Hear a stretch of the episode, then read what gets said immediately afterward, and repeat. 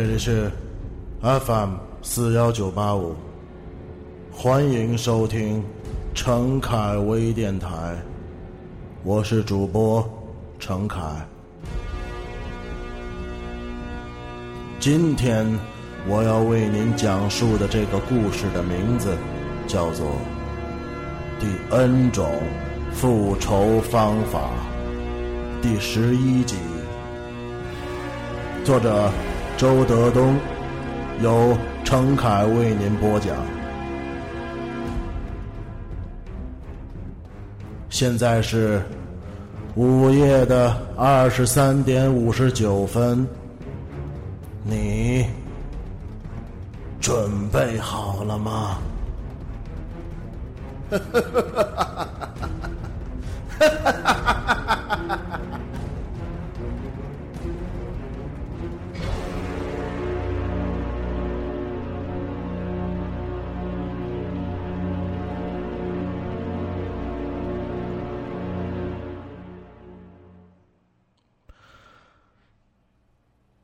张清照把车开向了王家十字。下雨天，王家十字更是一片空空荡荡，没有一个人，只有一条丧家犬匆匆的走过马路。它又瘦又脏，身上的毛乱糟糟、湿淋淋的。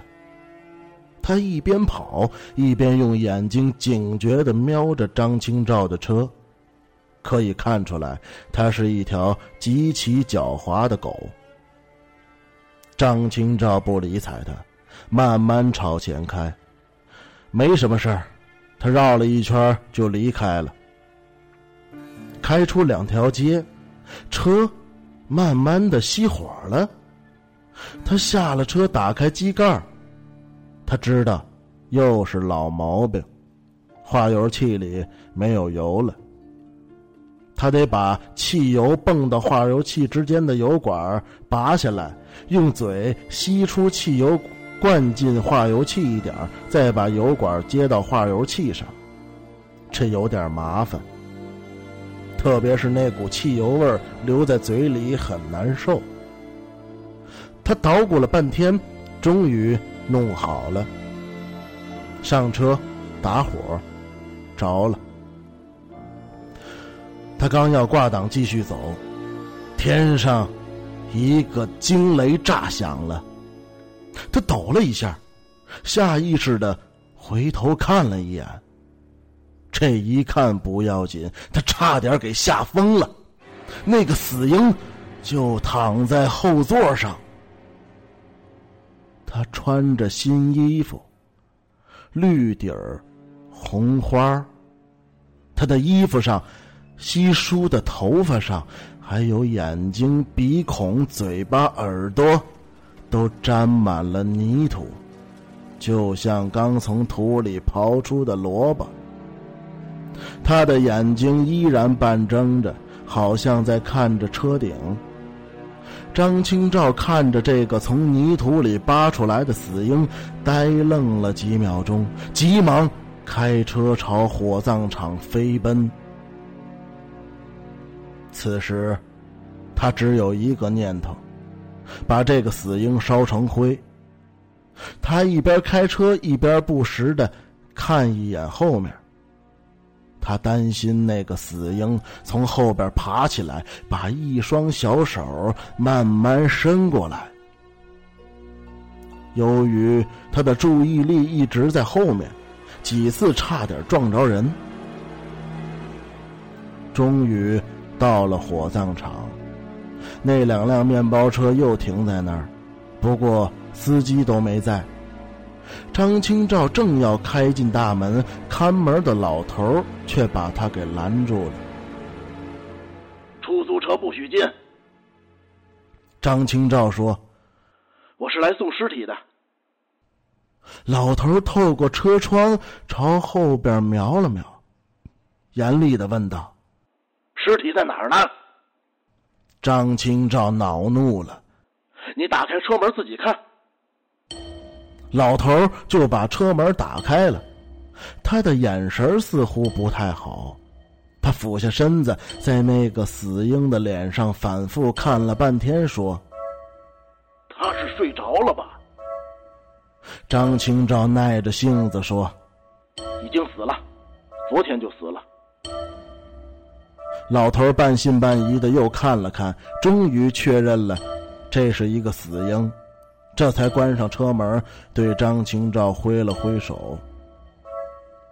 张清照开车径直来到停尸房，那扇锈迹斑斑的铁门半开着，他下了车跑进去，有两个人站在木桌前，一男一女，一个头上带着笑，一个腰间扎着笑，白花花的。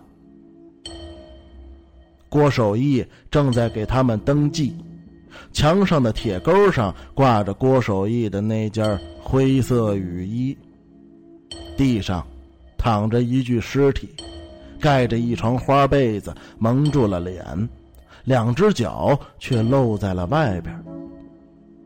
郭守义看见张清照，他抬手跟他打了个招呼，哑哑的说：“等一下，我一会儿就完。”他合上本子，起身打开里面的铁门，走进去。哐哐当当，推出了一张尸床，指挥那两个人把地上的死尸抬上去，再推进里间停放在一个隔挡里。那两个人离开之后，郭守义指指凳子，对张清照说：“坐吧。”张清照没有坐。这停尸房里的所有东西，他都不想碰。他朝前走了一步，小声说：“那个孩子死了，死了。”郭守义大吃一惊：“死了？什么时候？昨天上午。怎么死的？中风。你，你送来了？送来了？在哪儿？”在外面，在我车里。你你办手续了吗？没有。哟，那可不行。张清照朝外看了看，说：“郭师傅，还办什么手续？不过是个刚刚满月的婴儿，你帮个忙，送到火化车间，偷摸的给他烧了就完了。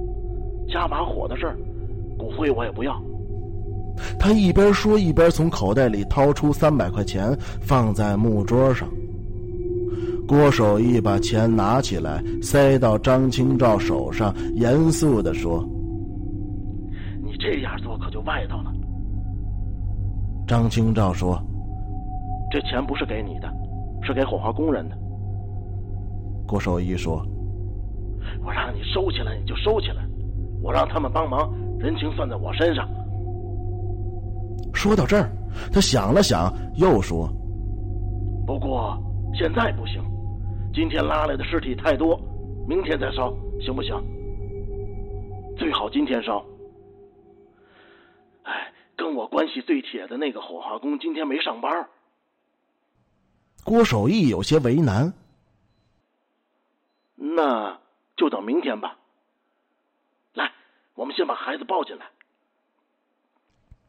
郭守义说完就走了出去，张清照没有动。过了一会儿，郭守义抱着那个死婴走进了停尸房。那个死婴在高大的郭守义怀里显得更加弱小。他走进昏暗阴冷的里间，把死婴放在一张高高的尸床上，盖上了一块白布。白布下，鼓起一个小小的包。就像一只猫。然后，他把那张尸床推进了一个隔挡里。下午，正像收音机里预报的那样，小雨变成了中雨，不过是突然变的。本来细细的洒着，一下子就变成泼了。大街上不但没有行人，连出租车都没有了。大家都回家打牌或者喝酒去了。这倒霉的天，张清照骂道：“他不想回家，这些日子，他要尽可能的回避王娟回避那些邻居。他知道那个婴儿死了，见了面肯定要假装关心一下，问一问。他不好回答，他又把车停在了第二医院的门口。那些平时总在这里等活的出租车，今天都没来。他蜷缩在车里，闭着眼，听着疾风暴雨敲打车身的声音。隐隐的，他听见传呼机响了，低头看了看，是家里的电话。肯定是王娟王娟是他的老婆，他给他打传呼很正常。但是，张清照却有些警觉，他把衣服脱下来顶在头上，跑进路边一家小卖店，给王娟回电话。电话响了很久才被接起来。娟儿，怎么了？你回来一趟吧。干什么？有事儿。什么事儿？停了一会儿，王娟才说。说不方便，你回来就知道了。张清照忽然有一个直觉，王娟的身边有人，那个人好像在对王娟打着手势，指导着她怎么说。他压低了声音，一字一顿的问：“现在，你只回答我是或不是？你旁边是不是有人？”是，张清照的心一下就缩紧了。是警察吗？是。张清照差点瘫软。他们是不是为了小孩的事儿来的？王娟没有回答，她的嘴好像离开了话筒。张清照感觉到，他身边的那个人一定是察觉了什么，开始阻止他了，或者通过口型和手势，或者通过纸笔。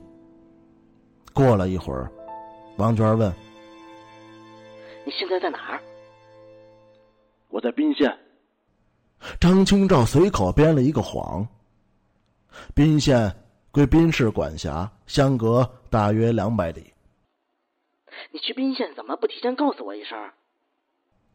张清照感觉这句话是王娟自己说的。包车，走的特别急。那你什么时候回来？这两天好像回不去。话说到这儿，张清照的心里突然涌上一阵酸楚，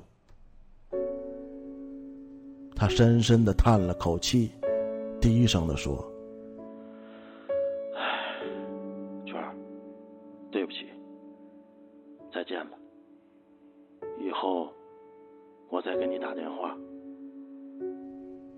然后他一下就把电话挂断了。他冒着雨钻进车里，一下变成了惊弓之鸟。警察来干什么？这个最重要。只有一种可能性，关于孩子的事儿。他们是刑警队的还是派出所的？如果是刑警队的，那就说明谋杀的事儿已经败露了；如果是派出所的民警，那就没什么。他们也许是听说张清照家的小孩死了，例行公事的来问一问。可是，他们怎么知道孩子死了？是李姐报的案，他凭什么报案？他是不是掌握了什么？张清照越想越迷糊，就自己安慰自己：也许这些警察是交警大队的，是因为哪起交通事故来调查他。不管怎么样，他现在都不敢回家。他开着车，慢悠悠的在大街上转悠，一直在思考今夜在哪里过，明天怎么办。一直到晚上，他只拉了一个乘客，是个女学生。他到师大，他下车后，张清照又接到一个传呼。他一看，是郭守义的手机号。他急忙找到了一个公共电话张清照你赶快来一趟。怎么了？见鬼了！见鬼了！你你慢慢说。你家那个小孩不见了，不见了，不见了。刚才我到停尸房清点尸体，发现那个小孩在单子下变大了。我感到很奇怪，走过去掀开白布，差点被吓死。你看见什么了？我看见冷学文，他还是半个脑袋，手里。捏着那沓钱，你赶快过来看看吧。好，我马上就到。张清照在阴郁的天气里看到了一缕阳光。现在，他抓到了洗清罪名的证据。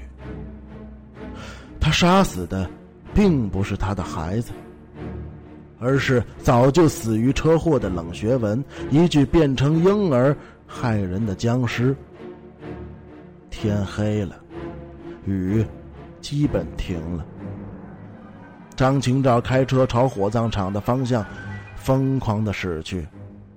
那两辆莫名其妙的面包车依然在火葬场大门口停着，车窗里飘闪着两双深邃的眼睛。张清照顾不上观察他们，直接驶进了火葬场大门。这次，看门的老头没有拦他，他在停尸房前停下来，跳下车，匆匆的走到了铁门前。正要敲，铁门却自己打开了。一高一矮两个警察盯着他的眼睛走出来，他的双腿一软，差点跪下去。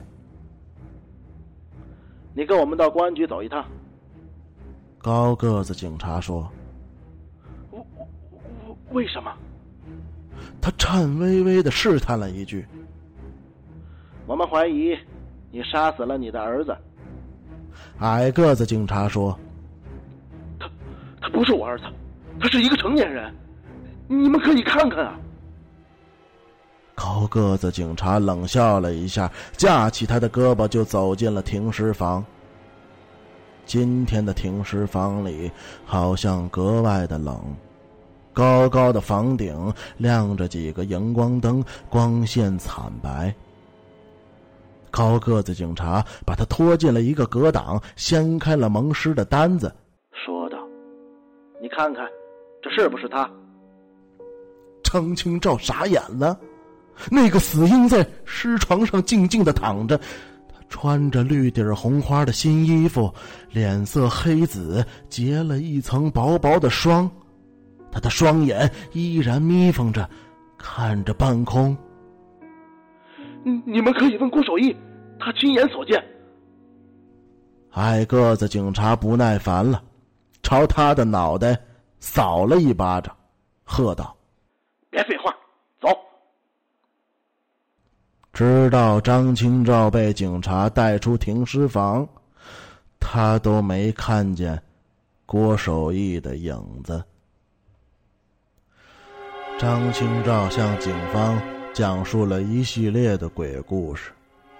警方对死婴进行了化验，确认他根本不是 A B 型血，而是 A 型血。还有，警方经过核实，六月五号那一天，王家十字。没有发生过任何交通事故，也就是说，冷学文这个人并不存在。这一切到底是怎么回事？在张清照的交代中，报案人郭守义担任的重要角色。于是，两个警察来到了火葬场，向郭守义了解情况。郭守义只说了一句话：“都是一派胡言。”张清照为什么要杀死自己的孩子？警方一直没搞清楚他的动机，有几种可能：一，他喜欢女儿，不喜欢儿子。通过调查张清照的老婆，警方得知，他确实喜欢女儿。在产前做 B 超时，医生判断是个女孩，张清照显得格外的高兴。二，他单单不喜欢这个孩子。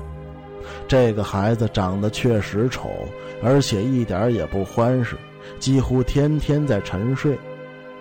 三，因为这个孩子生下来就有中风病，他担心日后不好养活，他的经济状况不是很宽裕，抚养一个病孩更加的力不从心。还有一种可能，张清照真的撞死过人，却一直逍遥法外。不过，他的神经受到了巨大的刺激，日夜寝食难安，渐渐开始幻听幻觉，最后终于变态的杀死了自己的孩子。但是，经过调查，张清照三年前确实因一起交通事故被警方询问过，可是警方最后认定他是无辜的，把他放了。警方。给张清照做了一次精神检测，结果出来之后，大家十分意外，他的精神完全正常。排除了这个可能性，警方得出了最后的结论：张清照在撒谎。半年后，张清照被枪毙，公审大会是在市中心广场举行的，那天的观众。人山人海，跟他一起被执行死刑的还有四个人。大家的目光都聚焦在这个杀死亲生儿子的罪犯身上。他被五花大绑，胸前挂着大大的牌子，写着“张清照”三个字，上面画着红红的叉。两个威严的法警架着他的两只胳膊。如果旁边没有人，不知道他会不会瘫下去。这一天，终于放晴了，太阳火辣辣的，地上涌动着潮气。其他几个罪犯都深深低着头，只有张清照抬着头。他脸色铁灰，眼睛麻木，在下面的人群中慢慢扫视着，似乎在找什么人。他在找谁？这个永远不会有人知道了。也许他在找王娟，王娟没有来；也许他在找他的父母，他的父母也没有来；也许他是在找那个穿雨衣的人。可是太阳出来了，所有的人都把雨衣脱掉了。宣判完毕，台下响起了惊天动地的掌声。法警架着张清照，快步的朝行车走去。他，是被法警提上车的，他的双腿已经没有一丝的力气。行刑车在人墙中缓缓开动了，他在宾市的主要路段绕了一大圈游街，然后加了速，朝城西的野外开去。这是去八望村的方向。这是回家的方向。行刑车出了城，大约走了三里路，就拐了弯，朝一个大坝开去。那个大坝前面是一片绿油油的草丛，很宁静。那，就是他生命终止的地方。以前张清照就知道这个地方是个法场，经常有死刑犯在这里被处决。每次他开车经过这一带，都加速离开，免得沾上晦气。今天，他被送来了。昨天，张清照被关进一间单人牢房。天黑之后，狱警来看他，说：“明天你就上路了，想吃点什么吗？”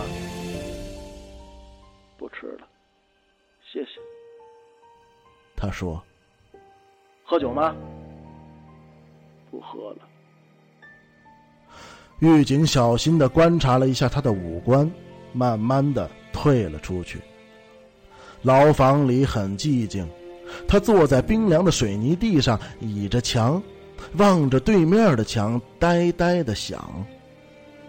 这时候他已经大梦初醒。有人在背后害他。可是，这个人藏得太深了，连一根头发都没露出来，他怎么都想不出他是谁。郭守义，他跟这个看尸人素不相识，没有那么深的仇恨。除了他，还有谁？他把从小到大接触过的人都筛了一遍，最终还是一片迷茫。这一夜过得太快，天微微亮。大坝离公路有半里远，中间是一条乡间小道。在公路和土道相连的丁字路口，站满了看热闹的人。荷枪实弹的法警不允许他们再接近了。在公审大会上，在行刑车经过的道路两旁，张清照一直没见到王娟，也没见到父亲和母亲。他多想最后再看他们一眼呢。行刑车拐下那条乡间土道的时候，张清照不抱任何希望了。他知道。不管是王娟还是父母，都不可能站在这里来观看这残酷的一幕。可是，他还是不甘心的朝人群里看了看。有三个人，远远的站在人群之外。张清照的眼睛定住了。其中一个是郭守义，他穿着一身新西装。一个是穿着白大褂的女人，那两条罗圈腿让张清照一下就想起来了，她是给儿子接生的黄大夫。还有一个人，很面生，太阳金灿灿的，蓝天万里无云，可是这个人却穿着雨衣。一件灰色雨衣，头上还戴着雨帽。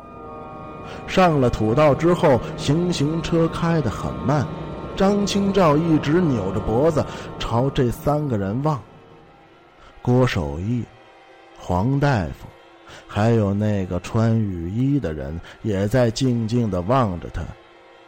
他们的脸上没有任何表情。穿雨衣的那个人脸色极其苍白，像一张纸，他的眼神像两个尖尖的冰棱，直刺张清照的灵魂。张清照猛然感到这张脸有几分面熟，他是谁呢？好像有神灵在提示张清照。他突然得到了一个中间答案。只要想起这个人是谁，就可以揭开所有的谜团。那样的话，说不定还有一线获救的希望。行刑车颠颠簸簸的在土路上开着，那张苍白的脸越来越远，越来越模糊。张清照使劲的想啊想。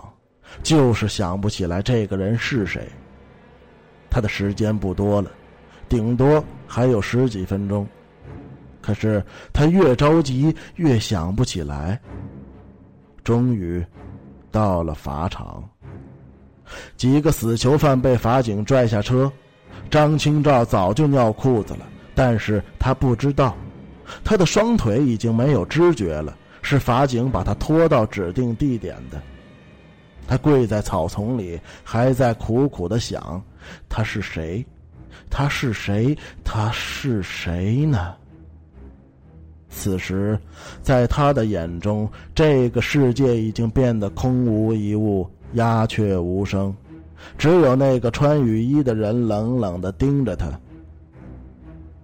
枪响了，他一头栽倒在地，脑袋被子弹。炸出了一个洞，他瞪着双眼，依然在想。刚刚您听到的是第 N 种复仇方法第十一集，作者周德东，由陈凯为您播讲。感谢您的收听，我们下期再见。